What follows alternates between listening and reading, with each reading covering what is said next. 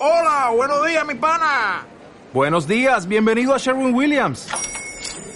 ¡Ey! ¿Qué onda, compadre? ¿Qué onda? Ya tengo lista la pintura que ordenaste en el ProPlus app. Con más de 6.000 representantes en nuestras tiendas listos para atenderte en tu idioma y beneficios para contratistas que encontrarás en aliadopro.com. En Sherwin Williams somos el aliado del PRO.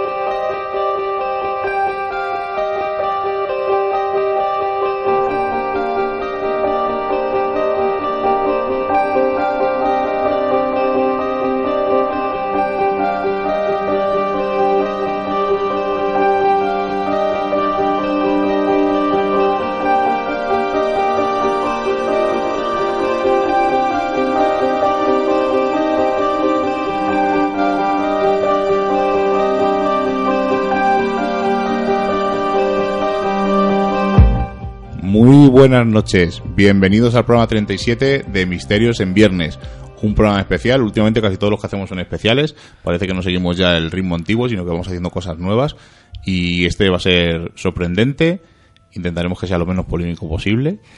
Ah, sabéis que no hay problema, que no hay censura, que hacemos lo que queremos, no tenemos ningún problema, no tenemos un jefe por encima que nos controle, así que os vamos a sorprender. Estamos en Radio Vallecas, en la 107.5 y en Victoria Gasteiz, en Radio Siberia, en la 91.8. Y hoy, por casualidad de destino, nos funciona el WhatsApp en directo. 640-749965. Repito, 640-749965. Allí está Jonathan Mondaza, que me saluda con la mano, como siempre, controlando los mensajes. Y hoy tenemos la mesa muy completa. La semana pasada nos acompañó Álvaro Anula y parece ser que le ha gustado y repite. Buenas noches, Álvaro. Sí, le hemos cogido gustillo a esto de venir aquí a la radio a ver a grandes amigos como sois vosotros. Pues entre tu programa de música de los años 80, de la movida y Misterios en Viernes, casi casi no tienes tiempo de hacer nada más. Estamos muy movidos últimamente.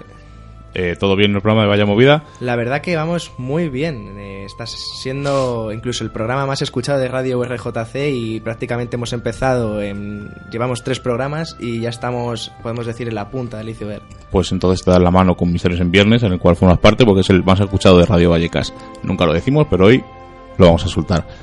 Y como no, nos acompaña Seila Gutiérrez. Buenas noches. Buenas noches. Lo primero, pediros perdón porque estoy un poquito malita, pero esta noche no, no podía faltar porque la polémica va a estar a pie de calle y a pie de micrófono. Así que hoy era una noche inolvidable. Y aunque parezca que tienes voz de ultratumba, también estaban con nosotros hace un poquito las sombras de Palacio, los compañeros, pero estaban mucho peor que Seila, no tenían voz y se han tenido que marchar, nos han saludado y se han tenido que ir corriendo. Y, como hemos dicho ya en, el- en los avances, tenemos esta noche al creador de Mundo Parapsicológico, nuestro compañero Pablo Moreira. Buenas noches. Buenas noches, eh, pues una noche aquí fría, en la calle. aquí más o menos está bien. Y pues di- dispuestos a disfrutar de, de una noche de radio, pues eh, del mundillo del misterio, más o menos corrupto, pero que, que siempre es bonito hablar de él, eh, de la buena forma, claro. Exacto, vamos a repasar su carrera, porque hay- hay- habrá gente que no sepa quién es, pero Pablo lleva en esto metido pues casi toda la vida. Pues aunque no se sepa quién es, nosotros le conocimos casi por casualidad. Fue una noche que veníamos de exploración con Álvaro. Y deciros que, que es un tío que lleva muchos años en este mundo metido, que ha tenido muchos patacazos, que le han dado muchas alegrías, por supuesto. Ahí tiene su mundo, como, como yo le digo. Pero deciros que lo que más me sorprendió de él, ¿no? Es que es un tío totalmente normal. No es un tío nada extravagante. No tengo antenas. nada- No, y lo que más me llamó la atención de él es con la humildad que cuenta sus cosas, todas sus experiencias, porque me pareció una persona muy humilde, muy sensata, ¿no? A la hora de decir eh, y opinar sobre las cosas que estábamos hablando. Y creo que, que va a sorprender, ¿no? Porque en, en eso le veo muy parecido a nosotros, ¿no? En, en que no tienen tapujos en decir, oye, si no ha pasado nada, no ha pasado nada, o yo nunca he visto nada, estoy poniendo ejemplos. Y es lo que más me sorprendió de él, ¿no? La humildad con la que nos contaba su- incluso sus anécdotas, ¿no? Que para nosotros eran súper divertidas y súper llamativas, que ya nos contará alguna en especial. Pero deciros solo eso, ¿no? Que es un tío muy interesante y que, y que os va a sorprender. Y también nos acompaña Carolina Fraile. Buenas noches.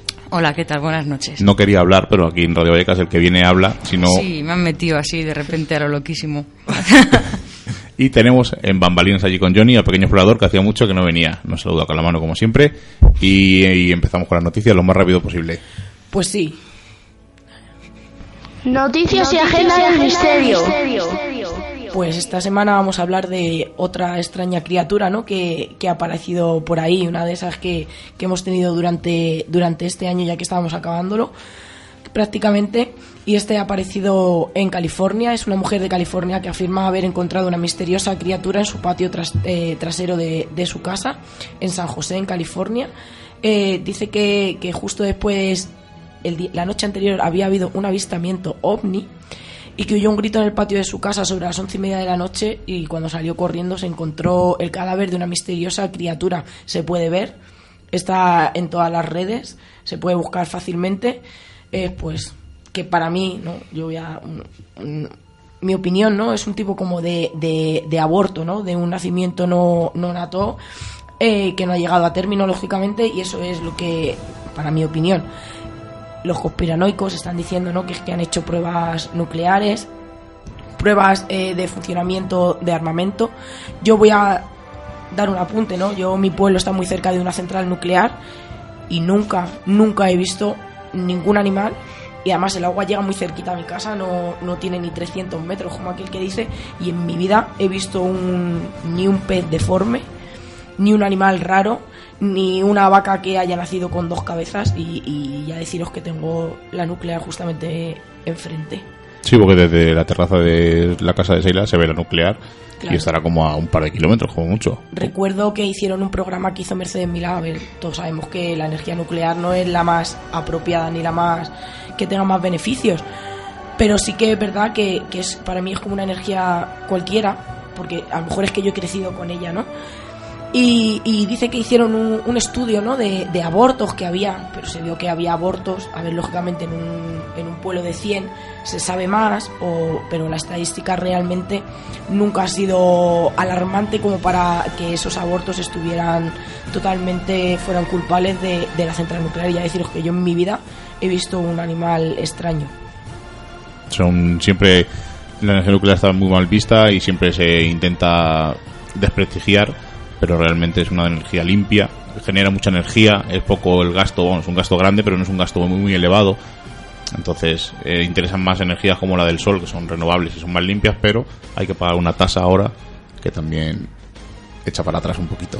Y ahora vamos a hablar, como no, la semana pasada eh, comentamos la noticia ¿no? del objeto que había caído en Mula, que habían encontrado esos dos pastores.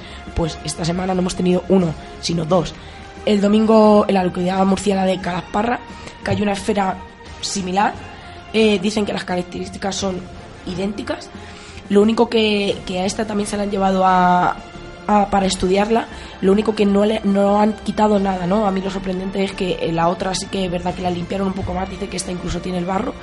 Eh, las pruebas que la han hecho ha sido por un por endoscopio y lo que les ha parecido súper súper curioso es como si lo de dentro hubiera desaparecido con el contacto en la atmósfera, pero que eh, el recubrimiento es lo único que está que está intacto y lo han dejado para, para posibles, vamos, y para futuros estudios porque es una de las cosas que más les ha llamado la atención. Dicen No, que y- es parecido a los chemtrail, ¿no? Dicen Sí. que es como si tuviera- se No. guarda ahí un gas y por eso está vacío y, y está solamente lo que es el, el envase o la, la estructura.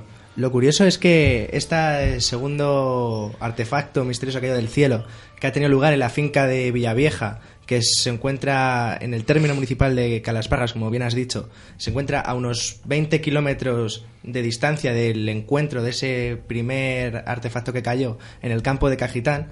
Y lo curioso es que testigos del pueblo comentan que es vieron como caían siete u ocho bolas de fuego del cielo y que podría tratarse de, de este fenómeno que proviene no se sabe de dónde porque Emer eh, Fletcher que es el encargado de la oficina de comunicación de España y Portugal de todas estas situaciones dice que si bien el, el impacto de una de estas bolas o de esa basura espacial en una persona es de una en un trillón, no está totalmente de acuerdo de que ese material sea espacial, sino que también podría ser terrestre. También hay que apuntar que en este segundo artefacto misterioso que hay del cielo, eh, sí ha habido la creación de un cráter al impactar con el suelo y en el otro no, no existía.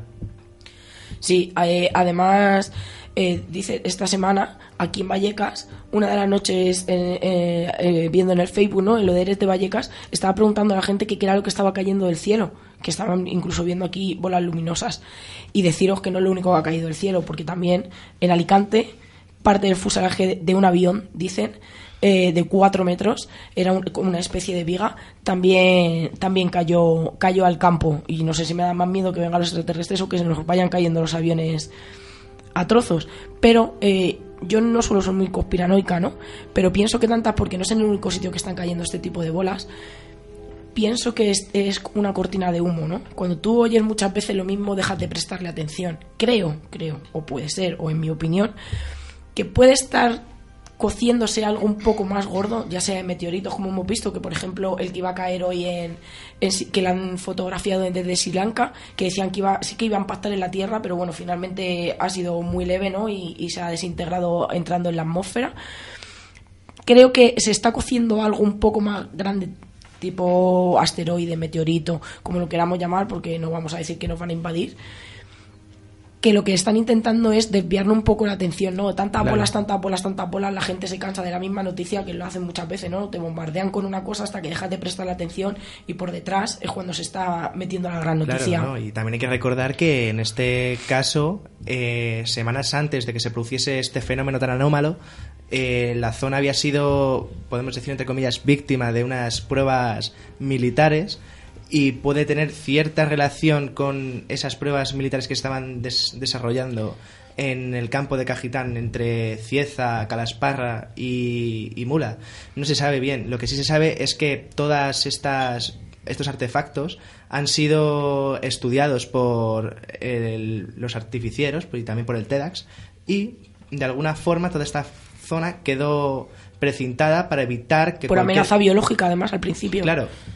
Y hay que ver el espectáculo que, que es la recogida de este de estos objetos para transportarlos a esa comandancia, a ese lugar exacto para su investigación. Sí, además el, el doctor que va a llevar la, la investigación no está ahora mismo aquí en España, es el doctor Mendoza y están haciéndole su grupo de estudiantes, lógicamente, y él es el que está dando un poco, aparte, claro, lógicamente le mandan diariamente lo que están haciendo, pero están a la espera que venga este señor a, para- a España para que pueda para que pueda ya eh, hacer un, ¿no? un informe ya que sea fiable y que, que son estas bolas. Y vamos a pasar a la agenda. Y tenemos el jueves 19 de noviembre a las 7 y media de la tarde en la Casa de Cantabria, Pío Baroja, número 10, eh, una, una conferencia Simbología del que mata al dragón, impartida por Manuel Berrocal. Y luego tenemos, eh, esta semana, tenemos un congreso súper curioso para mí.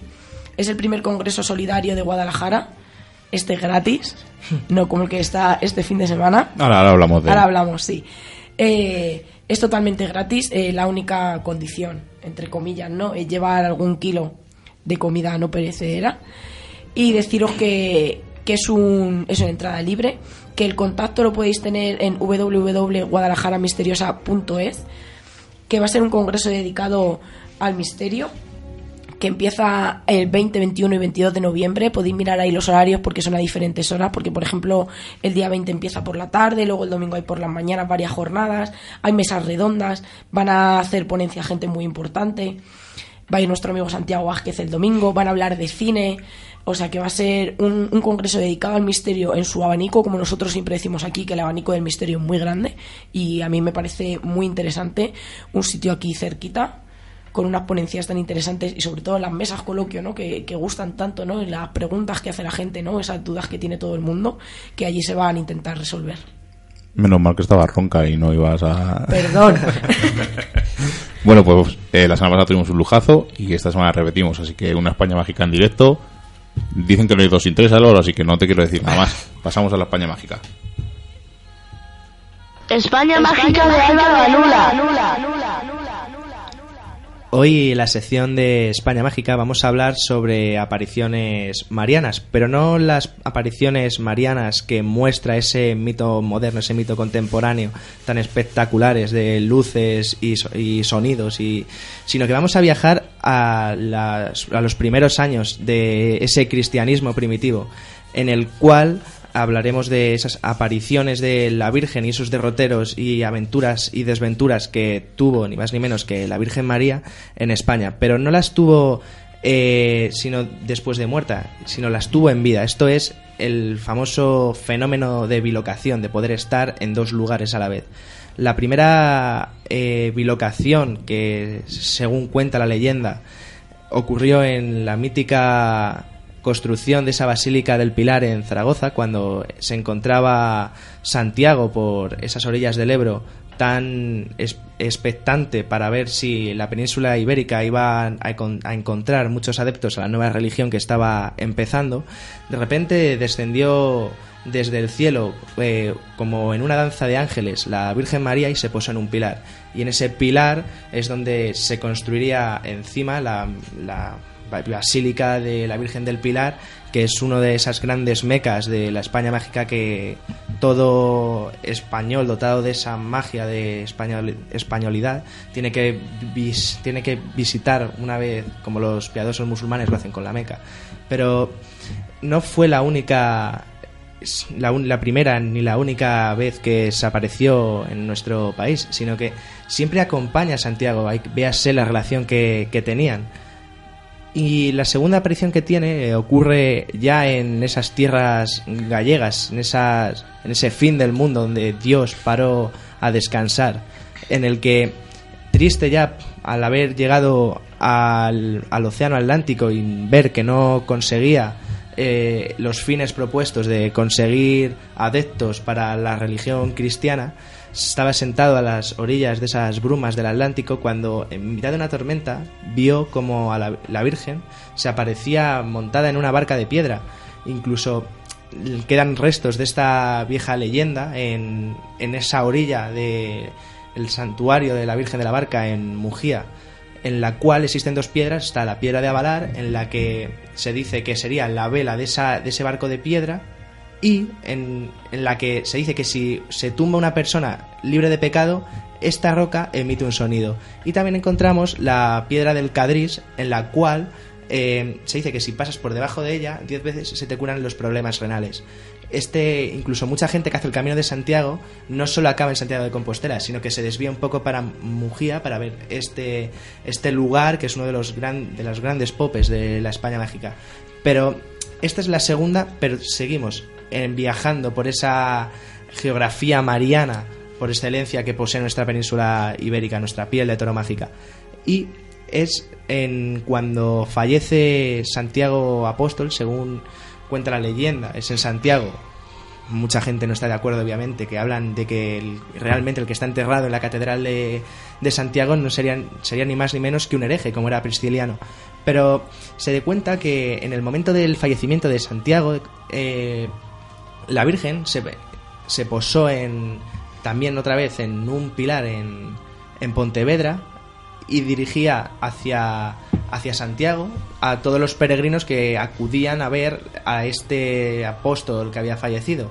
Y esto queda patente en la, en la iglesia que podemos encontrar en la ciudad de Pontevedra, la Virgen Peregrina, que de ahí eh, viene el nombre por dirigir a todos aquellos que querían ver eh, los restos mortales de un apóstol que sin duda alguna tiene gran relación con nuestra, nuestro país, ese otro lado que posee España, y que también tiene gran relación con todo aquello que se vincula con la aparición mariana, que también puede radicar de en todo aquel halo religioso que posee en nuestro país. Estamos recordando que la Virgen mm, eh, alrededor murió en el 4, 41 después de Cristo y todo esto ocurre eh, justo cuando la Virgen estaba viva. Serían mucha gente dice que eran mensajes directos de Jesucristo para eh, de alguna forma poder convertir al cristianismo a todas estas a toda esa Hispania que en aquella época era era romana pero sin duda alguna, sea lo que sea, es un caldo de cultivo claramente mágico para todo es, para toda esa piel de toro que tanto nos gusta y que tanto hablamos en esta sección como es la España mágica. Y que siempre me deja con la boca abierta porque yo en la España mágica soy un profano total. Y por eso me gusta escucharte y sobre todo en directo, que es un, un lujo. Claro, hay que dar a conocer ese otro lado de nuestro país que está ahí pero que no se menciona y eh, eh, no hay nada más gratificante que dar a conocer el verdadero lado que muestra nuestro país. Y hoy vamos a ver el otro lado del misterio, porque tenemos aquí a Pablo, que le tenemos aquí callado ya, pero vamos a empezar, vamos a hacer una pequeña entrevista para que la gente sepa eh, tu trayectoria y luego ya empezamos a debatir sobre todo cualquier cosa que se nos ocurra. ¿Cómo te interesaste por el mundo del misterio, Pablo? Pues fíjate, eh, hace ya, pues yo era un niño además, eh, iba a clase de religión en el colegio y, y yo que se conoce que veía más allá y me hacía preguntas. No, no- no veía literalmente, ¿no? Eh, lo- pensaba en lo que realmente me decían. Y dije, y, y claro, uno empieza en este mundillo, siempre empieza con una pregunta. ¿Hay algo más allá de la muerte? Sí, claro, es el- yo creo que es el clásico, ¿no? Claro, ¿Qué hay más claro. allá? Quizás por el miedo antropológico de, de, de, de la muerte, ¿no? Que tiene todo ser humano. Quien diga que no tiene miedo a la muerte miente. Y bueno, empecé a leer, a indagar y demás, y, a los 12 años, pues eh, me puse un poco más con los principios de internet, cuando te iban a 32K los modem. Ahí a hacer, a escribir y demás. Además, eh, os voy a contar un, pequeño secreto también, ya que estamos aquí esta noche así tranquilos de tertulia. Yo conocí la web de Pablo Preparo Psicológico hace 18 años. Era de las pocas webs que había española de gente que iba a sitios. Además, uno de los reportajes que más recuerdo tuyo es el de la Barranca, que ibas con un palo y unos pantalones cortos. Y dije, ojo, ¿este señor dónde se ha metido? Además, eres un Sí, chico, era un niño joven, un chico joven como yo, tenía 18 años. Y yo decía, bueno, joven en ese momento, ahora ya soy mayor, se la me miramos diciendo, no, ahora ya es un mijul. y, y era una web que yo seguía muy a menudo, me gustaba, encima era no, no inventaba nada, que es una cosa que luego hablaremos tranquilamente. Y es una de las webs que más he seguido, es mundoparapsicológico.com. Allí tenéis un montón de reportajes, ahora hay presentaciones, presentaciones de libros, ahora te preguntaré por el SEAM, que es una relación que tenéis ahí muy, es otro grupo que me encanta. Y cuéntanos un poco cómo surgió la idea del, del proyecto de la web. Pues empezó con otro nombre, empezó con Mundo para Psicología, un nombre bien feo, pero que en esa época pues eh, me gustaba, bueno, dije, bueno, lo voy a poner así. Y cuando vi que, que podría tener futuro, ya empecé con Mundo Parapsicológico. Por lo tanto, eh, yo siempre empiezo a contar la trayectoria de Mundo Parapsicológico desde que se llama Mundo Parapsicológico, pero Mundo Parapsicología tiene por lo menos tres o cuatro años eh, más antes ¿no? de la creación de Mundo Parapsicológico. Entonces, eh, bueno, pues empezó pues como escribiendo artículos y demás y como efectivamente, repito, vi que era tirón, pues decidí fichar a colaboradores de, de los que quedan recio, por ejemplo. Eh, un gran profesional de, de allá que la conocí además en una alerta ovni del 2005 y hasta ahora se ha quedado fiel con Mundo Parapsicológico. El otro día lo conté, eh, vi la base de datos y tenía ya 100 artículos conmigo. Casi todos de transcomunicación. Eso, y- eso te iba a decir, que es un, es que eso todo de transcomunicación, porque a mí es un tema que es el que más me gusta y casi todos los artículos de este hombre los leo y me parecen muy interesantes porque es una persona de, pragmática total y dice las cosas tal y como tienen que ser, no hay inventos y no hay... que Sí. luego hablaremos de ello más adelante. eh, Y ante todo humildad, ¿no? Porque Recio empezó pues eh, afirmando pues muchas cosas que luego con el paso del tiempo ha ido viendo que en realidad puede que no sean así y lo ha ido rectificando y a mí nunca me ha dicho como me han dicho otros, oye, borra ese artículo, que es que la gente luego habla. No, no, no, Recio es eh, como mi querido eh, compañero, pues yo que sé, que se acaba de morir ayer, José Antonio Plaza, pobre hombre, que en paz descanse. Eh, era una, es una persona humilde que, que si, si- mm, no, no exige que, o sea, la gente, pero se permite que con la gente conozca su trayectoria. exacto, y que, Para que que gente- evoluciona y Claro, aprende. que, que en realidad es eh, para lo que estamos. Yo también con, con 15 años me iba con la grabadora ahí y salí, sacaba muchas cosas. Y luego en realidad no sacas nada. En realidad, bueno, muy pocas veces sacas algo y muy contadas veces. Claro, es que eso es lo raro, volver con resultados. Lo hemos dicho nosotros aquí muchísimas veces, que Claro, lo raro es claro. volver con... Pero vamos, que luego hablamos de todo Sí, eso sí, porque sí, sí. tenemos ahí tela para cortar. Una cosa, cuando el día que conocimos a Pablo, le conocimos después de un programa de radio que llevamos a Álvaro a casa y estaba allí Pablo, estaba Jesús y estaba Sara. Sara. Sara, a los que le mandamos un saludo y tenemos muchas ganas de volver a verles. Y la cosa que más me llamó la atención de todas las aventurillas que nos contó fue que él, yo le dije, me preguntaron, ¿tú has visto alguna vez algo? Y dije, pues yo salvo una vez, no he visto nunca nada. Y me dijo Pablo, pues si te sirve de consuelo, yo tampoco. Entonces dije, joder, este tío es auténtico. He conocido mucha gente y me han dicho de todo. Bueno, es- luego hablaremos de todo yo porque es Sí. para algo. Entonces, la pregunta, hacemos siempre esta pregunta, ¿te ha sucedido alguna cosa paranormal? No. No te la hago porque... Curiosidades, pero paranormal no, que yo me haya convencido de que, de que es algo paranormal imposible. Claro, voy juega mucho la sugestión o Sí. sensaciones. Claro, entonces eh, es- es- partimos de la, de la base de que son hechos subjetivos. Entonces cada persona puede interpretarlo como, como buenamente quiera. Eso es. Claro, entonces yo desde mi punto de vista no, no ha sido algo categóricamente paranormal. Y nuestra última pregunta en las entrevistas, que empezamos con la tertulia, es ¿cómo te ves dentro de 10 años en este mundillo? Eh, pues si no me he muerto, eh, pues sigue- me sigo seguiré escribiendo, seguiré... Eh, es que nunca se sabe. Mi, mi, mi grandísimo compañero Plaza ha muerto en un- cuestión de un mes, el pobre, y no me lo esperaba. ¿Sabes? Si cualquiera diría, yo, yo pensaba que iba a durar hasta los 85 y seguiría con él. Es que grandes, grandes tertulias. La muerte es inesperada, Claro, nadie, claro. nadie entonces- quiere morirse. Claro, yo no sé si me voy a morir dentro de una hora o de... Pero bueno, el caso es que... Oye, esperemos que en una hora no, que estamos aquí todos y sería esto un No, no, espectáculo. no, no, no, pero bueno, que, que yo me, me refiero a lo que quiero decir es que, bueno, si relativizando la- el tema de la vida, porque la, la peor ilusión que una persona se puede hacer es hacer planes para largo plazo, es eh, que yo voy a seguir escribiendo, voy a seguir haciendo mis temas y tal, más censura, menos censura, pero seguiré dando, dando de que, de que hablar, prefiero que con mis trabajos, pero también con mi, con mi justicia dentro del mundillo, ¿no? Porque yo veo cosas que, que yo creo que no son de justicia. Y disfrutando, que es lo principal. Es lo que yo Exactamente. creo que es. Yo la verdad es que disfruto como un enano desde el primer día que hasta ahora, con la misma ilusión. Aunque, aunque, aunque no haya visto nada de paranormal, para mí visitar un sitio nuevo eh, es como un regalo. Creo que es lo que vas a decir tú, justo. el ir a un sitio, a Sí, encontrar no, gente y nueva, para visitar. mí la sensación que él me da, ¿no? Es, yo he vivido ciertas cosas, yo tengo opinión de ciertas cosas, no lo voy a escribir para que lo lean 200.000 personas, no, lo voy a escribir porque quiero escribirlo, porque quiero plasmarlo y me da igual lo que piensen. No necesito que nadie me esté todo el día lavándome la oreja de Ah. qué bien lo has hecho, qué bien lo has escrito, cómo mola. Es, me parece que es un tío, ¿no? Que, que escribe lo que siente en ese momento porque necesita, porque hay gente que es su forma de expresarse, escribir y plasmar todo eso que sientes. Y que me viene algo bueno detrás, bien. Y si me viene algo malo, también. Antes de empezar la tertulia, si alguien quisiera contactar contigo, ¿cuál es la manera de contactar más fácil? Yo, eh, pues a, a través de la página web hay un formulario de contacto que, que lo recibo directamente. Y os recomendamos contactar con él si tenéis algún tema, porque sabéis que es una persona totalmente abierta. Estamos aquí tan a gusto, no tenemos guion, no tenemos, no hemos dicho nada de lo que tiene que decir. Ya sabéis que en Radio Vallecas no hay censura. Qué raro, es verdad. No cobramos. ¿Acuerdas, Álvaro, el día que hablamos del dinero que no, no cobramos? Hay algunos programas de radio que cobraban por ir. Pero bueno, vamos a empezar ya a meternos en materia un poquito.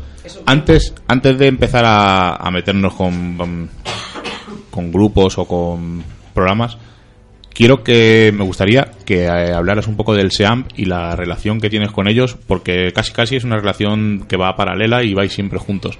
Yo es un grupo que me gusta mucho, lo seguía antiguamente, porque eran casi las dos páginas que había, Sí. El Mundo Paseo y SEAMP, y era una cosa que yo veía como inalcanzable, ¿no? Decía, joder, ojalá algún día pudiera hablar con ellos de tú a tú, y oye, poquito a poco, Aquí estamos. aquí estamos, que es una, una suerte y un poder Yo, te- yo, tengo ojos. Voy al baño igual que tú. sí, sí, como todos. Eso es, aunque se piensen que somos extraños. Claro, claro, yo soy una persona como todos. ¿no? Pues cuéntanos un poco el origen del SEAM y, y esa amistad que os une y esa trayectoria que tiene. Pues yo conocí a Juan una vez eh, hace ya pues 12 o 13 años o más. Te, te lo digo de, de cabeza, ¿no? Eh, me escribió a la web y yo pensaba, a mí, a mí me escribe mucha gente, ¿vale? Y yo cuando detecto que es... Porque hay mucha gente ahí de todo. Entonces yo si veo que no me encaja, no le contesto. Entonces yo no le contesté la primera vez. Pero vi, vi que, o sea, yo vi, vi- vi- yo vi que, que era una persona que, que, bueno, que quería meterse en el mundillo y tal. Y, y no le contesté, la verdad. Dije, bueno, pues... Y me, y me escribió otra vez. Y ya la segunda siempre contesto. Esa es una clave que le acabo de chivar. Eso es que no. tiene verdadero interés. Y, y bueno, eh, quedamos. Eh, me encontré con una persona eh, normal y corriente, un ciudadano, que, eh, que, que era una persona muy experta, de hecho trabajaba en el ayuntamiento con una empresa de telecomunicaciones, eh, instalando pues eh, sistemas y demás, y por eso había tenido acceso a un montón de sitios históricos. Entonces era- una persona, bueno, y es, perdón, una, una persona muy experta en Madrid oculto, era que acaba de sacar un libro, de hecho. Y eh, me llevó al jardín del capricho la primera vez. En esa época pues se podía entrar por la bueno, no se podía entrar, nos pasaron por la noche, pero que no, no había tanto control como ahora. Y eh, bueno, allí, bueno, ahora, ahora lo cuento, porque ahí sí que pasa algo raro que yo no me lo explico. Un tema de una vela. Hemos encontrado algo paranormal. No, puede ser. y, y bueno, eh, y la verdad es que a la vuelta del viaje, ya de un segundo viaje del Capricho, eh, además que éramos vecinos del barrio de al lado, eh, pues me dijo, pues voy a fundar una sociedad y tal que se va a llamar SEAMP. Y diciendo, ah, pues adelante, no sé qué y tal. Y hasta ahora yo, yo, yo la fundé con él, yo era el tesorero y demás. Y ha ido, hemos ido evolucionando casi a la par dentro de lo que es el, el mundillo ya en plan público, dándonos a conocer y demás. Y por culpa de él, pues me- se me conoce a mí por una anécdota del IRC, que él descubrió mi identidad. Si no, yo no estaría aquí ni en ningún lado. Yo, a mí me gustaba ser una persona anónima. Y él, y él, por una equivocación, eh, me dio a conocer. Bueno, pues bendita equivocación porque, oye, tienes un montón de cosas que decir y Sí, pero- puntos de vista muy interesantes, que es, es el uno de los problemas que yo veo en el misterio, que hay mucho tabú, no se puede hablar de ciertos temas, hay ciertos programas de radio que no se pueden tocar, hay ciertos seguidores que no pueden hablar de ese programa y te crucifican en Facebook, lo hemos estado hablando antes off topic. ¿Qué opinión tienes de eso? Porque yo, por ejemplo, siempre lo digo. Si a mí algo me gusta, digo, oye, este programa está de booty, pero si no, pues si es una, una mierda, pues es una mierda. Hay que decirlo las cosas como son. Por ejemplo, os voy a poner un ejemplo y yo soy muy claro. Eh, para criticar a alguien hay que escucharle. Yo sabéis que no me gusta Iker, lo he dicho mil veces, pero eh, escucho su programa y ahora escucho Universo Iker. Y esta semana ha sido de las pocas semanas que parecía que me estaba hablando a mí que me estaba dando una cosa y parecía que me interesaba. Pero normalmente eh, Milenio 3 me gustaba un poco más porque eh, había más colaboradores y tal, pero este último programa suyo, Universo Iker, es la reflexión que hacía al final del cuarto milenio, alargada al extremo y llega momentos en que te aburres y hay, personalmente yo, momentos en que desconecto y no sé realmente lo que me estaba hablando. ¿Qué opinas de esto? No lo he escuchado. Es que no escucho programas de radio, de no, no, pero digo de los defensores de... Ah, no- vale, vale, sí, hablar sí, de sí, alguien mal, por ejemplo, si digo, no me gusta la web de Pablo y haya gente, seguidores tuyos, que me machaquen en internet o donde sea. Claro, eh, bueno, aquí hay un problema que la, el misterio, como todo en la vida, como en las empresas y demás, y, en- y es como la política. Aquí hay líderes, ahí está hay una, hay una, una serie de personas que dominan el, el misterio, que no pasa nada, que es que es ley natural de vida, que hay una pirámide en todo, en todo, están las familias, padre, madre, hijos y, y demás. Hay una, hay una jerarquía, pero ¿qué, qué problema hay? Que como, como repito, en la política y demás, pues eh, son intocables. Y se creen blindados. Yo no lo considero así. Yo soy una persona que a mí, por, por suerte o por desgracia, me han, ya me han dejado como imposible. ¿Sabes? Me han intentado denunciar hasta, hasta el mundo. ¿Sabes? El periódico este que ahora se ha convertido en un panfleto Hmm. de, de Soraya. ¿Sabes? De esa de Santa María. Eso, eso, eso cosas entiende Seila. Claro, pero cuando era serio, algo serio con Pedro J, que, pues bueno, eh, me surgió una polémica con Belmez y eh, del maldito Javier Cabanilla, este, que, que ahora no sé qué ha sido de él, pero creo que ahora es spammer, lo que ahora se llama commun- community, community manager. Vamos, una persona se dedica a spamear en los foros para un, para un jefe. Y eh, pues ese hombre me, me llamó Ay, todo, todo loco ahí, como, como un, como un- vamos, parecía que estaba, le estaba dando un brote. Y me decía, es que te voy a denunciar, de- estoy hablando con la gente del mundo, con el gabinete, y te vamos a sacar 5 millones de pesetas. Y diciendo, a ver, yo al principio me achanté, porque yo tenía 16 años. Pero hoy en día, como veis, eh, me río de él. ¿Vale? Porque Javier Cabanillas, yo no me meto con su persona de personal, porque yo no, no- no conozco su vida. Pero como profesional, pues me puedo permitir el lujo de reírme de él.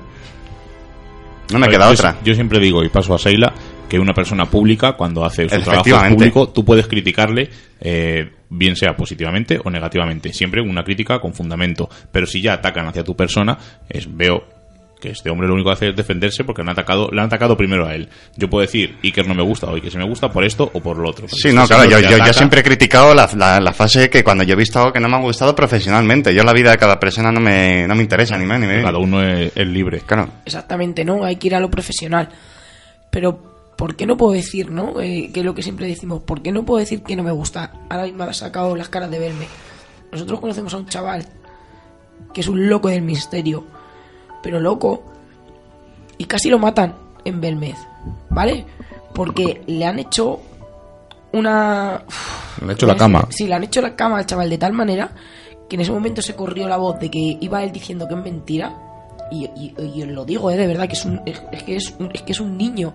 Y es que es un loco del misterio y le encanta. Y ha hecho un montón de cosas para lo pequeño que es. Y casi lo matan ¿Pero quién es? no? aquí. No vamos a decirlo, no puedo decirlo. Sí, hombre, ¿por qué no vamos Bueno, a decir? lo Si va a hablar la semana que viene, o sea Pues que... es Serón. ¿Quién? José Serón, Manuel- José Manuel Serón. Ah, no, y no, es un niño Es un chico de Málaga un- Que nos ha estaba en un grupo y tuvo un problema que no vamos a contar por, por eso te polémicas. digo, y por decir cosas que si yo, como yo, si yo creo en el misterio, yo creo en los fenómenos paranormales y yo voy buscándolos, pero no quiere decir que en algunas ocasiones diga que eso no está bien hecho. Claro. Claro, y por ejemplo, yo, yo discrepo con Miguel, ¿no? En Iker, a mí me encanta, me encanta como profesional. Hmm. Pero sí que es verdad que de un tiempo a esta parte yo no veo que ese Iker de antes, ni ese Iker loco que, como dice Miguel, ¿no? Que se salía a las 12 de la noche con un pantalón solo y salía y corría donde hiciera falta. Pero a mí me encanta, pero soy crítica. Yo creo que debe, todo el mundo debería de ser así. Sí, Porque somos muy abiertos, muy solidarios, muy tal, pero en el momento que tocan a tu líder, claro. Una cosa, Carolina y Álvaro, cuando queráis participar, no os cortéis. Sí, sí, estamos aquí expectantes a ver qué dice Yo le, Don le Pablo. daré un hachazo a Pablo cuando, cuando tenga que decirlo. No, adelante, ya le has dado un adelante. collejón antes, vamos a decirlo. ¿Eh?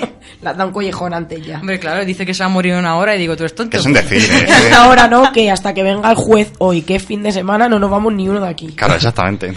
Nos dejas aquí esta mañana a la hora de entrar a currar. No, y con los recortes ya, ya no viene nadie. Eh, Otro tema que somos muy críticos aquí en Misterios en Viernes son los congresos en los que hay que pagar. Ahora sabéis que ha empezado hoy el Congreso del Misterio del Grupo Planeta en, el Hotel Barajas, Melia Barajas, 60 euros. Pero si lo miras realmente bien, lo que realmente ves son presentaciones de libros. Y si buscas un poquito en la agenda que damos nosotros y un poquito más por internet, puedes ver las mismas presentaciones totalmente gratuitas. A mí me gusta ir a presentaciones de libros, me gusta hablar con el autor, me gusta que me firmen el libro, me gusta tener el libro físico, porque soy un poco mitómano, pero me niego categóricamente a pagar 60 euros por ir a ver una conferencia, por mucho que esté Lorenzo Fernández Bueno, al cual admiro, por ejemplo. Por ejemplo, si estuviera en el caso de Álvaro que fuera Iker, pues a lo mejor lo admira él y iría. Yo me niego a pagar 60 euros. Alabo lo que hacen en Guadalajara los compañeros de Guadalajara Misteriosa por un, un paquete solidario, un kilo de comida y tienes una conferencia, son cosas que alabo. También, por ejemplo, luego en enero o febrero empiezan las conferencias del grupo ESTA, que también me gusta, pero igual, 10 euros por charla. Creo que hay aquí un problema de dinero o una confusión que no, no aclaran y entonces eh, yo entiendo que el misterio, si tú tienes un libro, lo publicas y el que le interese que lo compre, o una revista, o como ha hecho Álvaro con su libro, o cosas que tengas tangibles y puedas tener, pero conferencias, yo creo que por ahí se están confundiendo. Damos, me alabo lo que hacen divulgadores del misterio, que grabar todas las conferencias y ponerlas en YouTube, pero bueno, a ver, No, no, yo no Te digo toca, nada. yo no, te toca. no, pero vamos a ver, eh, vamos al, al tema del planeta primero. Sí, sí. yo, yo- yo entiendo perfectamente al planeta, vamos a ver, vamos a ser... es una empresa y tiene que ganar Claro, dinero. claro. Es decir, o sea, los ponentes cobran, no vamos a engañando, pues seguramente cobrarán. Si no cobran ahora, cobran en, en- en otro congreso. Es en un congreso donde, donde, se, donde hay gastos, es que hay gastos. O sea, el hotel no sale gratis. ¿Vale? O sea, porque ellos lo hacen en un hotel. Y seguramente ese hotel tendrá unos gastos derivados del congreso que se los repercutirán al planeta. ¿Vale? O sea, eh, así a lo bajo, yo que sé, pues tú pagas 400 euros a cada ponente de caché, que es una porquería. ¿Vale? Pero estamos en crisis, bueno, pues no se puede pagar mil, como se pagaba antes, seguramente, o más. ¿Y qué pasa? Pues que si son ya, ya, y si te juntas con 10 ponentes fácil, ya son 4.000 euros.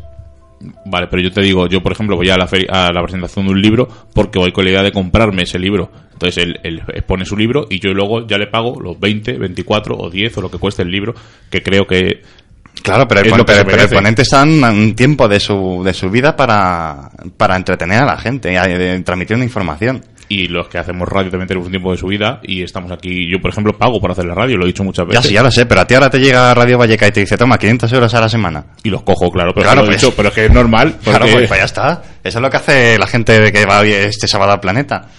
Eso es una pregunta, ¿no? Que yo lancé. Ese dinero, do- o sea, ese dinero para ¿dónde va, no? ¿Dónde, dónde, dónde A la saca del autor, ya lo ha dicho. No, claro, entonces yo dije, a ver, porque si hay que pagar a, a personal, hay que pagar eh, la estancia, el alquiler del sitio, me parece estupendo. Pero no estoy de acuerdo contigo, ¿no? Porque tú vas a presentar tu libro. Todo lo que tú vendas son beneficios para ti, entonces no te tienen por qué estar pagando. Sí, ya lo sé, pero si el problema... Mi opinión, ¿eh? No, sí, sí, sí, sí, sí, sí. A ver, yo el problema que veo aquí no es el problema de que Planeta cobre o no cobre, que haga lo que le dé la gana. El problema es la gente que paga esa entrada. Yo, con respeto a toda la gente que haya ido al Congreso del Planeta, me parece maravilloso, fantástico. Y oye, ojalá hubiera ido yo allí. Y lo que pasa es que no voy a pagar esa pasta. Eh, el problema no es que cobre Planeta, el problema es que esa gente no son en realidad aficionados al misterio, yo los considero groupies. Porque en realidad, es verdad, no, es verdad, me van a, me van a matar muchos. O sea, buscadme en el Twitter si queréis, matadme. No, no, pero es verdad, una persona que en realidad es aficionada a estos temas se da cuenta que la mayoría de, de la gente, que de los ponentes que han ido a esas conferencias, efectivamente, hacen lo mismo de gratis. Y yo he estado en montones de ponencias de gratis y hay cuatro gatos contados. Ojo al dato. Cuatro Pero gatos cuatro contados. gatos, ¿por qué? Porque el planeta te está di- di- eh, divulgando el Congreso, la publicidad en todos sus medios, en, en Onda Cero, en un montón de sitios durante meses. Ya, ¿Sabes? bueno, Entonces pero- llegas a millones de personas. Entonces, la gente que hace un congreso gratuito de cuatro pelos, eh, que te, te lo publicita en su grupo de Facebook en cuatro sitios más, no llega a nada. Bueno, pero es que ahí está el problema de la gente, que la gente solamente se interesa por lo que le meten por los ojos en la tele. Pues es que lo, Siem- lo- lo gratuito implica que es una infraestructura mala. No, a ver, no, pero si te gusta en realidad el tema del misterio, ya te buscas tú las castañas. Vamos. Ya, pero, pero vamos a ver, o sea, los 60 euros que cobra Planeta, eh, a lo mejor no es el caso, porque son medios de su grupo. Pero otro, otro congreso que cueste más o menos similar y no tenga medios, esa gente ha tenido que invertir un dinero en publicidad que se tiene que, que, vol- que se tiene que, re- que retornarse. O sea, yo en ese aspecto sí lo veo bien. yo veo bien pagar por, por un curso, ¿vale? Como por ejemplo ha hecho Santiago Vázquez. Algo que tú vayas a sacar, ¿no? Y que te vaya a hacer grande en tu persona o que vayas a aprender o que vayas a desaprender. No sabemos nunca. Que son 60 euros y hacen una mesa, como yo he dicho que a mí me encantan coloquios, sí, pero yo creo que en este especialmente no es así. Veo mucho más llamativo para mí, para mis conocimientos, para, para mi provecho como, como, como amante del misterio, por ejemplo el de Guadalajara Misteriosa, en el que sí que es verdad que se presentarán libros o harán conferencias, pero por ejemplo ahí tienes en la Casa Espírita, van miembros del grupo esta muchísimas veces y allí imparten para mí unas conferencias súper, súper interesantes en el que no pagan nada, que si la vamos, que la mujer muchas veces cuando no hay mucha gente incluso te saca bebida. Entonces, que sí, que, que yo sí, yo daría dinero para algo provechoso para mí. Como por ejemplo Guadalajara Misteriosa, si costara 10 euros, yo lo pagaría, ¿vale? Porque van a hablar de cine, van a hablar de libros que lógicamente van a, van a hacer la mesa, ¿no? Que- en, el que tú puedes ser tú y preguntar todo lo que tú quieras. Pero claro, luego vas allí seguramente, y es verdad porque a mí me pasaría, imaginaros. eh, una persona que a mí me gusta mucho, pues eh, no vamos a decir Iker, pero vamos a decir, por ejemplo, Navarrete o Sol Blanco Soler, y yo voy a estar allí con 50.000 personas y me voy a cagar de preguntarla y al final he ido, he pagado y no me he traído nada a mi casa. Sí. Y fui aquí, a- aquí abajo hay una librería que se llama La Esquina del Zorro. Estuvimos con ella como si estuviéramos hablando ahora mismo nosotros. Nos firmó el libro y estuvimos hablando un rato con ella. Y para mí esa tarde fue inolvidable. Claro, pero a lo mejor la gente que va al de Planeta no tiene la oportunidad de, de estar con ella todos los días así. O sea, porque a lo mejor vive en Soria y en Soria hay cuatro gatos. Y no va allí, ella. Es decir, eh, es que hay muchos aspectos que, que hay que valorar en ese, en ese sentido. O sea, Planeta, pues sí, yo, yo veo bien que cobre dinero. O sea, cada, cada cual es libre de pagar o no. Sí, sí, claro, por supuesto. Yo tampoco los pagaría, pero Por porque yo estoy dentro del mundillo y me he leído Ya. todo lo que hay. Sí, pero también estamos en ese eterno dilema que ya debatimos en otra ocasión. La, de- la típica de que hasta cuándo, hasta cuánto puedes llegar a ser el beneficio que obtenemos nosotros mismos en el momento de asistir a una serie de conferencias. Y lo, me acuerdo que lo comparábamos con un concierto de música. O sea, eh, tú pagarías por un concierto de música, ¿qué beneficio te daría a tu persona? Pues ese, ese beneficio también lo podríamos comparar a los congresos de, este, Sí. de esta índole. Por eso es, un, es el eterno dilema que tiene esa, esa ambigüedad, por decirlo de alguna forma. Vale, pero entonces eh, doy la razón a Carolina en llamarlos groupies del misterio, o como yo llamo, los palmeros del misterio, porque yo no puedo comparar ir a una charla sobre el misterio que voy a aprender, o voy a una presentación de un libro porque me interesa ese tema, a un concierto donde voy a divertirme, a emborracharme y a desfasar, porque es una cosa que es... eh, para divertirme yo. No tiene, yo no comparo no puedo comparar no puedes comparar por ejemplo el- un concierto o una película con una charla desde mi punto de vista. Una charla, tú vas a una charla, aunque sea de una película, pero vas a aprender algo porque ese tema te interesa. Claro. Una cosa es que hagas un curso o lo que dices Eila. O que, como yo dije el otro día, Pero si por 60 euros vas y te regalan, mm, no te regalan, sino que pagas 60 euros y te compras los libros, pues oye, bien pagados están. Y a lo mejor hasta 100 pago, porque a lo mejor me llevo 15 libros que me interesa. Pero pagar 60 euros por oírles eh, lo que van a contarme dentro de tres días en el ANAC, porque van a presentar el libro, lo veo, a ver, con todos mis respetos, ojo, eh, que yo mm, me parece estupendo toda la gente que haya ido, pero lo veo un poco mm, abusivo, que es lo que yo quiero decir. Pero eh, también eh, hay que reconocer que, que el misterio es una industria. No, eh, vamos a ver, las cosas claras. Yo no, yo no, yo no, yo no hablo con medias tintas. No, no, no, ni nosotros. No, claro, claro, no, no, ya lo sé, ya lo sé, pero que hay muchos que sí, hay muchos que se regalan ves- las vestiduras, porque yo, yo anuncio tarot en mi web. Yo he tenido líneas de 806, he ganado dinero con ellas. ¿Que hay crisis ahora? Ya no están de moda, pues mira, las he cerrado. Pero, ¿qué pasa? Que a mí, a mí, a mí, a se me criticaba por ello y me, que me criticaba gente que cobraba todos los meses de revistas que viven de ello, de, de los anunciantes del 806. Devuelve el dinero. Devuelve el dinero que has cobrado de esas revistas, si eres una persona verdaderamente honrada. No, es, Claro. que, es que quieren estar al plato y a las tajadas. Claro, pero no se puede ver. eh, desgraciadamente, el misterio, aunque sea una pasión y una forma de vivir, que aunque lo llevemos dentro, evidentemente, ojalá pudiéramos vivir de ello, ¿no? Y Como te has dicho, pues hay que usar línea de tarot o, línea, o Claro, líneas es que- 800, pues. Claro que sí, pero... Pero es que- porque tú quieres seguir avanzando. Nosotros siempre hemos dicho, hacemos la radio aquí y pagamos, pero si me llama la cadena SER, por poner un ejemplo absurdo, y si mi señor Linares va a hacer usted Nunca se sabe. misterios en viernes allí le vamos a dar X dinero, tonto sería de mí si digo que no. Claro, pero si es que todo el mundo tenemos ese, ese ansia, da igual. Eh, no pasa nada, yo sí que gano dinero. No voy a decir que no, o sea, es que sería inútil decirlo. Esa es la diferencia ahora mismo entre tu posición y la nuestra. Que yo para mí es un modo de vida ahora mismo y no lo veo como mi forma de comer. ¿Vale? Porque yo no vivo de esto, yo tengo... No, yo tampoco, ya. Yo soy carnicera, entonces, o lo que sea, trabajo en comercio, entonces este es mi hobby, por así decir, ¿no? Mi, mi modo de vida, porque igual que, que es otra cosa, pues mi modo de vida es este. Entonces, a lo mejor, la diferencia de nuestros pensamientos, la línea está ahí, ¿no? Que tú lo ves más como negocio y No. yo como, como forma de vida y yo como modo de vida, ¿no? Sí, no, pero es que hay que tener en cuenta que vosotros cada vez que salís a hacer alguna investigación o cualquier exploración o algo, Eso. pagáis dinero por, la gasolina. Claro, es que No, es una- claro. yo pienso que es una afición más. Claro, es como el que va al fútbol Pues y paga es su entrada. Por, por lo menos hay que rentabilizar esos, esos gastos eh, de infraestructura que, que os genera esa actividad. O sea, yo no estoy diciendo que se haga la gente millonaria, sino que tenga la, la, la sinceridad de decir, mira, yo tengo ánimo de, de ganar por lo menos 500 euros al mes para financiarme mis investigaciones, que eso ya es una to- utopía. Pero antes sí, se, sí que se daba. A ver, evidentemente, el que diga que no, miente. Y nosotros siempre lo hemos dicho, que ojalá pudiéramos vivir de esto. Evidentemente, desgraciadamente no. Y es nuestra afición. Salimos los sábados, grabamos, eh, experimentamos sobre el terreno. Nunca decimos investigamos porque pienso que no somos investigadores. Somos un grupo de amigos que hacemos esto, nos divertimos, nos lo pasamos bien. Y el día que deje de ser una, diversión, pues cerraremos y hasta aquí hemos llegado, señores. Que son tres años, tres, que son cinco, cinco, que es toda la vida. Ojalá, porque me encanta. Pero yo entiendo el punto de vista tuyo, Pablo, o por ejemplo de Iker, que es un empresario. O sea, que hay que ser las cosas como son. sí, es un y empresario. hace, y bien que hace, porque está también Claro. eh, ofreciendo entretenimiento a millones de personas. Pero- es un servicio que está prestando a la comunidad, quieras que no. Hay mucha gente que se siente sana en casa y escucha a Iker y se, y se siente, se, se va- ven arriba. Sí, y es cierto. Igual que los tarotistas. Es que la gente piensa en los tarotistas tal, tal, tal, pero hay mucha gente que no tiene huevos para ir al psicólogo, pero llama a un 806 que le sale más barato que un psicólogo y no llama para adivinar su futuro. Que lo que los, los que llaman a la televisión son gente que son contratados por el plató, ese productor que está atrás para picar a la gente que está que le meten al call center. ¿Vale? O sea, las llamadas que se atienden en directo pocas veces son de verdad. Pero la gente llama porque se siente sola y si eh, es más que nada también una labor social. O sea, no, no- no hay nada discutible en eso. ¿Que hay estafadores? Pues sí, como, como, a todos como a todos lados. O sea, los bancos son estafadores y nadie dice nada.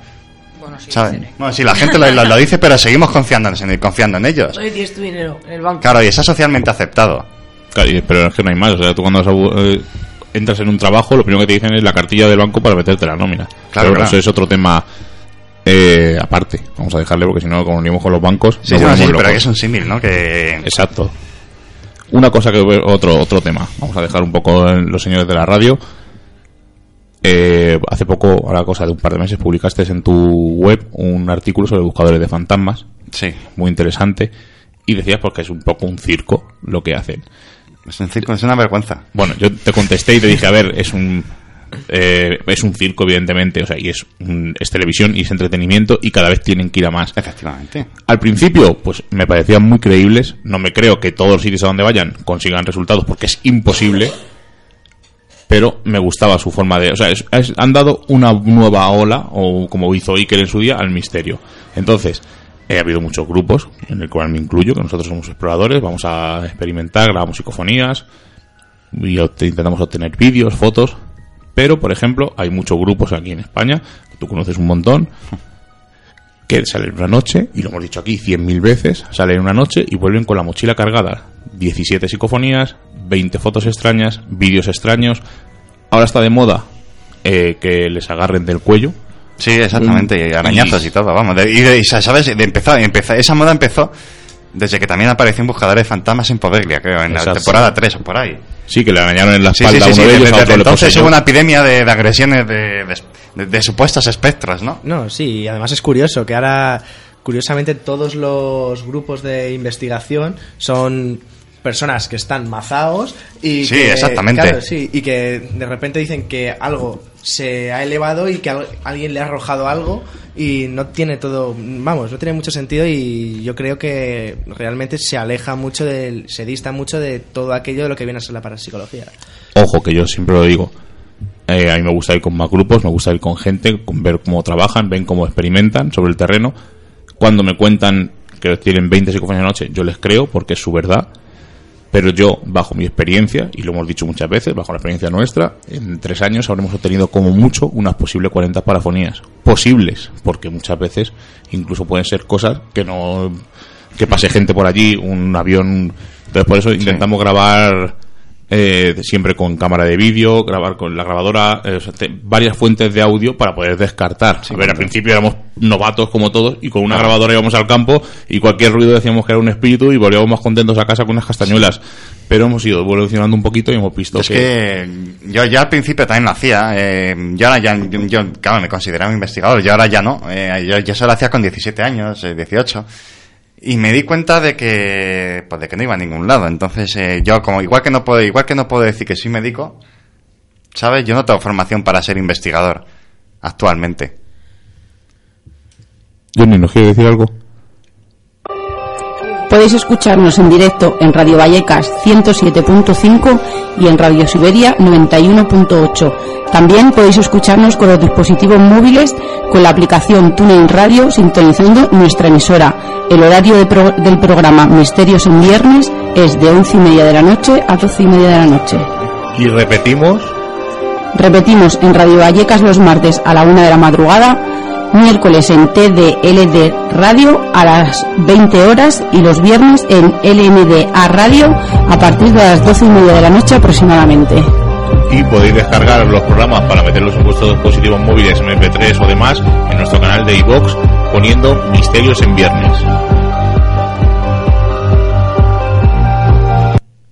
Pues muy bien apuntillado lo que nos ha dicho Johnny, ha quedado en su sitio y seguimos dialogando sobre los Perdón, grupos. es que, que se, se- Investigador, no. es que se, se- es que ha colado una inclusión. Hablando Eh, de parafonías hay que... Claro, meter- claro. bueno, mira, yo, yo repito, mira, yo igual que no puedo decir que soy médico, eh, porque no tengo la formación, no soy ni psicólogo, ni, ni físico, ni nada, nada, para decir que puedo utilizar una especialidad para investigar. Eh, yo lo que veo hoy en día eh, son muchos eh, experimentadores, ¿vale? Que son experimentadores, y aún así no experimentan bien, porque no experimentan bajo condiciones controladas ni nada. Entonces yo, desde entonces, desde hace muchos años, yo ya voy solo como observador. Y he, visto cada barbaridad que, que no tendría ni cómo ni por dónde empezar, pero pero luego se, se ven en YouTube mm, van barbaridades aún. Parece que se han popularizado, popularizado desde que está este programa en la televisión. ¿Sabes lo que pasa? Que lo- ahora hay gente que es cojonuda, ¿no? Montando vídeos y parece que, que han pasado una noche de pesadilla. ¿Sabes lo peor de todo esto? Que toda la gente, ¿no? Que, que empezó algo mosa. Vamos a, vamos a hablar de gente que todavía está, ¿no? Para mí, por ejemplo, Santiago Vázquez es un tío muy serio en esta profesión. Iker, ¿no? Ha sacado tiene, ¿sabes? Exploraciones e investigaciones que son muy buenas. Yo fui a verle al teatro, yo pagué por ir a verle al teatro, ¿vale? Grupo. y, y puse a, y puse, y friki. Puso, tío, un par de psicofonías allí, a que sí. Que, que es verdad que dijimos, joder, macho, se A le han ver, es, puesto la es que el tío, ¿sabes? cuando habla, tenga tusa. O sea, Sí, que claro, pero es un, es un divulgador cojonudo. Claro, es que es cojonudo. Pero todo Claro, el claro. trabajo que ha hecho esta gente, ¿no? Que ha sido bueno y que ha sido reconocido y que, y que por fin, ¿no? Están, están en libros, ¿no? Eh, de, de- del método, ¿no? En el que hay que, que hacerlo bien.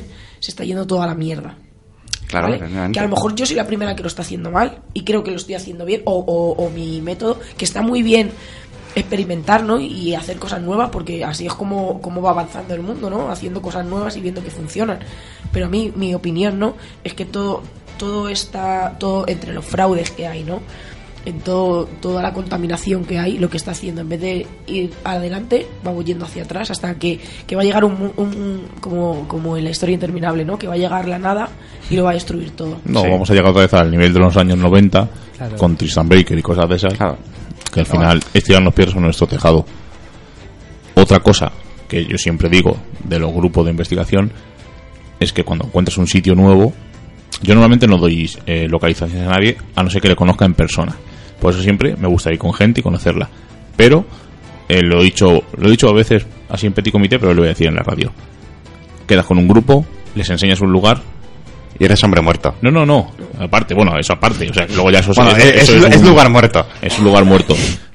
Eh, con, con toda esa gente, ¿qué tal? Que viene, no sé qué. Eh, ¿Te vas? Sí, sí, volveremos a quedar y os enseñamos nosotros un lugar a vosotros. Todavía estamos esperando. Eh. Es que eso no pasa nunca. Parece nuevo. Solamente nos ha pasado con un grupo, grupo con que, Omega 4. con Omega 4, que de- además tenemos trato con el hombre. Y bien, y con él nos gusta ir con él y no es una persona agradable. O sea, no agradable. O sea, agradable es. o sea, Sí, sí, sí. pero que hemos congeniado con él y no tenemos ningún problema. Y con el, ojo, con el resto de grupos tampoco, que yo no tengo problema con nadie. Al contrario, me gustaría conocer más y ir viendo nuevas formas Sí, de, sí, de sí, trabajar. sí, sí, todos los grupos como personas son cojonudas, pero luego te la meten por detrás muchas veces. Claro, es que Vale, cuanto misterio puede. no se puede confiar en nadie. Efectivamente, yo es muy difícil que, que te salga un grupo así que quiere afán de protagonismo y demás bien. No, eso todos. O sea, afán de Por protagonismo eso, por eso, eh, en realidad todos quieren ser Zack. Sí. Y todos quieren llegar a un nivel de que se fije alguna televisión en ellos para... Y si para eso tienen que venderse a diablo, se van a vender. eh, O sea, no, lo tengo clarísimo. Mira, os voy a decir una cosa y me va a regañar Sheila, pero bueno, no me importa. Teníamos pensado un proyecto nosotros para hacer una especie de programa, no como Búsqueda de Fantasmas, pero un programilla pues explicando lo que hacemos en las exploraciones y un poco así, un- una tertulia como la que tenemos aquí. Claro, si, si es honrado no pasa nada. Si es que el tema es ese, que, que la gente lo hace aposta. Exacto. Parece que lo hace aposta para llamar la atención y que le, le ficha Antena 3 a lo mejor. Bueno, pues escucha, escucha lo que te voy a contar porque te vas a sorprender. Nosotros presentamos el proyecto, le dijimos a este, no vamos a decir la cadena para evitar rollos. Y le dijimos, esto es lo que tenemos, eh, si os gusta y tal. Eh, no nos contestaron, nos dieron la callada por respuesta y a las dos semanas y pico nos acercamos. Oye, vamos a acercarnos a ver si estos hombres están muy liados y tal. Y nos dijeron que la idea era cojonuda, que les gustaba, pero que necesitaban que creáramos polémica. Y yo le dije, mira, yo, polémica, eh, o sea, el primer escéptico que soy yo. O sea, yo no cuelgo algo si no estoy seguro. Y me dijo el tío, sí, sí, sí, me parece cojonudo, pero si no tienes a alguien que cree polémica, esto no vale. A ver, en resumidas cuentas, nos dijeron que si no llevábamos un punset todas las semanas, que cuando nosotros termináramos el programa, desmontara todo lo que habíamos hecho con la ciencia, y yo le dije, no puedo, son mis principios, yo voy a buscar fantasmas. Claro. ¿no? Entonces no puedo, yo creo en el más allá, yo creo en las psicofonías, creo en las parafonías, creo en, en la comunicación entre de mil maneras, ¿no? Con el más allá, entonces lógicamente si yo te estoy diciendo que yo voy y soy la primera que digo que no hay nada, ¿no? Pero yo no te puedo traer a alguien porque son mis principios. Y además, yo antes de decir de lo de confiar en, eh, que no se puede confiar en nadie, yo soy la persona más tonta del mundo, ¿vale? Siempre me la dan en el mismo lado.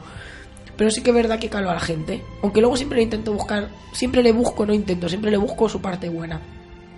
Pero en este tiempo que llevamos, me he dado cuenta que es que no es así, tío. Hay tanta gente mala, tanta gente por el interés. Sí, Me- se me han abierto los ojos de tal manera que es que no aguanto. Por eso, te, por eso yo he dicho antes que este Sí, sí. mundillo es como el mundillo empresarial, que eso está yo todo lleno de tiburones. Sí, sí, es como, ¿Sabes? como te sea, exprimo es el todo, lo que, todo tu jugo, ¿no? Claro, el Y comercial. luego, pues te vas a la Mira, es- esto es muy fácil. El comercial que el jueves eh, te está vendiendo de puta madre, con perdón, un piso o lo que sea, tan amablemente que solo falta que se baje los pantalones para satisfacerte, ¿vale? Eh, el viernes en una discoteca le pisas y te parte la cara, Seguramente. ¿sabes? O sea, es así, o sea, la gente es así. No, y es que es raro encontrar gente, y lo digo, aunque, y aunque estoy adelante, lo dirán, como Álvaro, o como vosotros, o como las sombras de Palacio, o como nuestros compañeros Más y Serat de Misterios, en o sea, de Mundo del Misterio Radio, gente con la que puedes hablar, que puedes confiar, que hacen esto con pasión, que lo hacen del corazón, que no ganamos un duro en esto, que lo hacemos porque nos gusta, entonces es una cosa, es difícil, a ver, hemos conocido mucha gente, y hay gente cojonuda, y, Y hay gente que no. Sí, pero, pero, hay más gente que no. Ese es el problema, yo creo que del misterio que estamos viendo al, al oscurantismo ese de los años 90. Claro, es que es como el, el pisar unos a otros. Además, yo, yo os digo que, que en esta etapa de mi vida me pega un batacazo súper súper grande, ¿no? Se me ha quitado esa venda y, no me podía esperar nada, ¿sabes? Que la gente fuera con, con ese trasfondo, ¿no? Que todo el mundo tuviera esa doble cara y ese trasfondo de, de exprimir a la gente. Y el otro día decía en mi curro, eh, he llegado un momento que ahora mismo, eh, todo, con todo esto que nos ha pasado, he valorado la amistad como en mi vida la había hecho. O sea, por encima de familia, tío. Te lo digo en serio. O sea, de- de la amistad, o sea, de decir, joder, es que si valoras la amistad como realmente debe de ser así, ¿sabes? Una amistad mm, pura. Y es que yo ya te digo que, que me he pegado un batacazo, tío, en este, sobre todo en este último año, que, que no es normal, porque es que yo digo, no puede ser la gente, tío, tan Sí. con esa maldad y con ese interés tan tan grande Pero por una por nada, porque es que yo no soy nada, te lo vuelvo a decir. Que Por el me gusta del Facebook, que lo hemos dicho a las siempre. 7 de la mañana y llego a mi casa a las 10 de la noche y lo único que hago es esto y explorar, tío, tanto interés y tanta, a lo mejor, envidia, entre comillas. Ya, Pero esa es la puede diferencia entre, entre la vocación y la gente que busca nada más que negocio y, se- y- y satisfacer sus ansias de ego. A ver, es que el mundo del misterio es así, no sé si os habéis dado cuenta. Es Sí, que el de mundo del misterio entramos todos muy felices, en plan, ¡buah! El mundo del misterio, alguien que le gusta lo mismo que a mí, podemos compartir opiniones, podemos hablar todos. Y sí, es muy bonito el primer mes. Luego te das cuenta de que esto es una lucha de egos enorme. Es una lucha de egos. Si tú vas al programa de no sé quién, luego tienes que hablar de no sé quién, y porque es que yo soy mejor, porque tal, porque no sé qué, no sé cuántos. Y luego al final, eh, todo el mundo, a ver, seamos serios, todo el mundo quiere ser Iker Jiménez. Y no, no todo el No, mundo puede no. ser Iker Jiménez. Yo quiero ser Miguel Digo- Linares. digo, en en que general. digan, este, yo lo único, la única meta, y siempre lo he dicho, perdona que te corte, es que cuando yo diga algo y cuente algo, la gente sepa que es verdad y yo no estoy mintiendo. Es el único objetivo que tengo en esto del misterio. Pero como tú hay pocos. La verdad que, lo, vamos, mi experiencia en este mundillo, lo que he visto es que todo el mundo quiere ser Iker Jiménez y todo el mundo quiere estar en la SER. Y no, lo sentimos mucho. Iker Jiménez hay uno y no va a haber más. O sea, lo que hay. Es O sea, normal. Porque es una persona única y ya está. Y cada uno pues tendrá que ser, pues, como sea. Y el problema es que aquí hay mucho imitador. Y todo el mundo quiere hacer lo mismo. Y todo el mundo hace su programadita de radio. Y todo todo, el mundo quiere ser Iker Jiménez y presenta los mismos casos de Milenio 3 o de Cuarto Milenio a otra forma. Y empezamos a copiar a unos, a copiar a otros, a hacer no sé qué, y al final tenemos aquí la guerra. Y este es el problema del mundo del misterio. Y luego hay envidias, y luego hay rollos, y luego hay tal. Algún, algún grupo habrá de estos de, de, de 16 años que ahora que pretenden ser Iker y demás, que, que estarán en el instituto y les preguntarán, ¿y quién es la generación del 90? En literatura y dirán, Iker, Bruno, Cardeñosa, ¿sabes? ¿sabes? Es una pena, pero es así, ¿no? Eh, hay una guerra de egos, como bien dice Carolina y demás, y eh, brutal. Pero porque es lo que te digo, esa es una faceta más de la vida y te lo vas a encontrar en todos los sectores. Sí, misterio y lo que y, sea. lo Claro. que, y lo que impera es eso, con lo- los pocos que somos, lo mal que nos llevamos. O sea, pero porque es, co- es algo, mi, mi trabajo tiene que ser el mejor, pero no es el mejor si el tuyo no es el peor. Y esa es una actitud que... Es humana. Sí, es ego, es una mentalidad antro- antropocéntrica perfectamente reseñable, pero mm, es que tampoco se entiende porque se supone que perseguimos los mismos fines, de intentar explicar aquello que no se puede explicar, pero por eso es- no sé hacia dónde vamos con estas actitudes que son, sitio, claro, Álvaro. son muy reprobables. Dos cosas os voy a decir. Lo dije cuando hubo la guerra entre el otros mundos y el último el último peldaño, que hubo ahí un rifirrafe absurdo. Lo dije aquí como una reflexión, no una reflexión, sino una idea que se me ocurrió, que parece absurdo que en vez de ir todos en la misma barca remando con los remos, cogemos los remos y nos pegamos con los ellos a ver quién se queda por encima. Otra cosa imposible. y otra cosa que quiero decir, eh, aparte de los grupos, tenemos una tradición en Misterios en Viernes, desde que empezamos el programa, que cuando un programa de radio de misterio surge, pues les entrevistamos y les damos la bienvenida y les deseamos toda la suerte del mundo, porque nos gusta que salgan más programas de misterio. Eh, a todos los que les he hecho el ofrecimiento me han contestado, salvo uno, eh, que es, si os lo voy a decir, que se llama Misterio Red, que seguro que habréis oído y es Ah, un poco un programa un poco una copia de Milenio 3 y de todos los que hemos entrevistado en su programa de radio luego los escucho evidentemente y digo pues si me gusta o no y lo, lo digo no salvo en dos que nos dijeron nos han eh, estos chicos de este programa nos han deseado suerte salvo dos el resto han dado la callada por respuesta es absurdo aquí estamos para ir hacia adelante y entre todos dos preguntas muy rápidas Sí. ¿te han propuesto alguna vez algún fraude No. para tu web? Nada. Yo la verdad es que he conocido a mucha gente que... No, para, para mi web no. Ya la verdad es que no caigo en ese tipo de, de absurdeces y te lo voy a decir por qué. No, yo sé que no ibas a decir que no, pero No, si ya, te no, habían pero- propuesto. No, pero si, si, si, te, si, te- si me hubiese, si me lo hubiesen propuesto y tal, yo te lo hubiese dicho que sí. O sea, que es que no... Eh, no, porque además saben que yo no me callo y voy a cantar. ¿Sabes? Yo precisamente soy una persona que, que valgo por lo que callo y no sé por qué, por cierto, por desgracia, creo que, que me tienen en casi todo lo ha censurado porque en algún momento sobre mí amenaza la, es el vuelo de, de un burofax cualquier día. Te lo digo muy en serio. Pero bueno, yo eh, he conocido a gente que, que, que- se ha bajado absolutamente los pantalones, directamente se los ha quitado, ha hecho así y los ha tirado para adentro a, dos metros. O sea, no, más que bajárselos. ¿Por qué? Por, por, por aparecer en la élite. Y yo digo, ¿y esa persona dormirá tranquila? Sí. Te- te- te- te- no, pero teniendo un amo que le censura y, Claro. que, y Sí. que, y que le Sí, da de porque- comer. Sí, porque, Porque no tiene principios, estar. no tiene principios. Tú lo has dicho, Claro, no no tiene principios. Claro, pero no claro, tiene pero- ningún tipo de escrúpulos. Claro, a mí, a mí, claro, por estar. ejemplo, a mí, a mí me tienen censurado en muchos sitios. En otros sitios me tienen muy abiertos, como aquí, por ejemplo. Eh, pero yo duermo tranquilo. Yo toda la noche duermo como un bebé. Pero ¿sabes por qué? Porque tienes principios.